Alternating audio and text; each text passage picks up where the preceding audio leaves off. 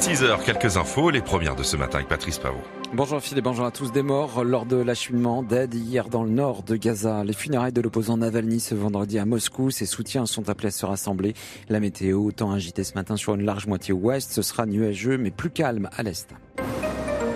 À Gaza, la distribution d'une aide alimentaire a tourné au carnage dans le nord de l'enclave. Des tirs israéliens sur une foule affamée ont fait plus de 110 morts selon le Hamas. Tzal a reconnu des tirs limités par des soldats se sentant menacés. Un responsable de l'armée a fait état d'une bousculade durant laquelle des dizaines d'habitants ont été tués et blessés, certains renversés par des camions d'aide. Le chef de l'ONU a condamné ces événements. Le président Macron lui a exprimé sa plus ferme réprobation et exigé vérité et justice. Son décès le 16 février dans une colonie pénitentiaire du Grand Nord russe avait suscité l'indignation de la communauté internationale. Les obsèques de l'opposant russe Navalny auront lieu aujourd'hui près de Moscou. Alexandre Korozak. Rendez-vous est donné en début d'après-midi, heure française, en l'église de l'icône Notre-Dame de Marino. Cérémonie religieuse dans le respect du rite orthodoxe, sous les coupoles noires ornées de croix dorées de cette petite église de la banlieue de la capitale russe. Alexei Navalny sera inhumé ensuite, non loin de là, au cimetière Borisovski. Sa veuve regrette qu'aucune cérémonie civile avec exposition du corps au public, comme cela est souvent le cas pour les personnalités, n'ait été autorisée. Yulia Navalnaya y voit la main du président Vladimir Poutine et celle du maire de Moscou, Sergei Sobyanin. Le Kremlin qui, selon elle, après avoir tué Navalny, bafoue désormais sa mémoire. Et un important dispositif de sécurité sera sans doute déployé. Les autorités craignent une mobilisation importante de l'opposition russe. Le discours annuel à la nation de Poutine, le président russe a juré hier que ses soldats engagés sur le front ukrainien euh, remporteraient la victoire et ne reculeront pas après plus de deux ans d'offensive militaire. Il a mis en garde les Occidentaux contre une menace réelle de guerre nucléaire en cas d'escalade du conflit après les propos euh, polémiques de son homologue Emmanuel Macron qui a évoqué cette semaine l'éventualité de l'envoi de troupes occidentales en Ukraine.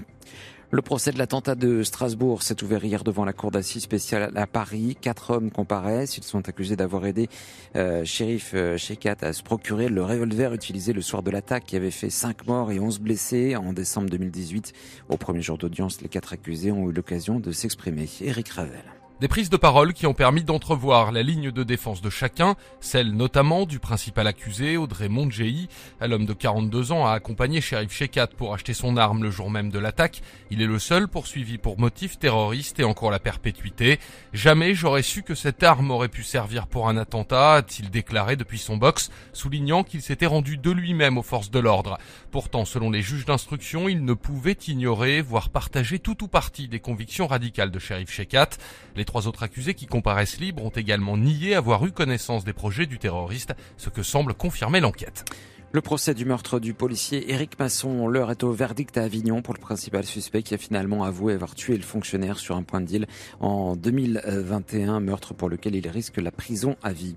Leur objectif est d'obtenir 9000 tonnes de dons. Les Restos du Cœur lancent leur collecte annuelle de dons alimentaires auprès du grand public. À compter d'aujourd'hui et jusqu'à dimanche, 80 000 bénévoles seront présents dans les supermarchés partout en France pour récolter des dons alimentaires et des produits d'hygiène auprès des particuliers qui vont faire leurs courses. La ligne TGV Paris-Lyon, la plus fréquentée en Europe, sera fermée pendant quatre jours lors du week-end prolongé du 11 novembre. Il s'agira de préparer la mise en service d'un nouveau système de signalisation, un standard européen qui doit permettre d'améliorer la régularité et la fiabilité euh, des trains. La météo, un temps instable ce matin sur l'ouest du pays, des plus fréquentes sur l'arc atlantique. Le vent va souffler fort, en particulier sur les côtes de la Manche. Le temps sera gris mais plus calme à l'est. Les températures 15, 5 à 17 degrés pour la maximale, 10 à Paris, 13 à Montélimar et 15 à Montpellier. Bon réveil sur Nostalgie.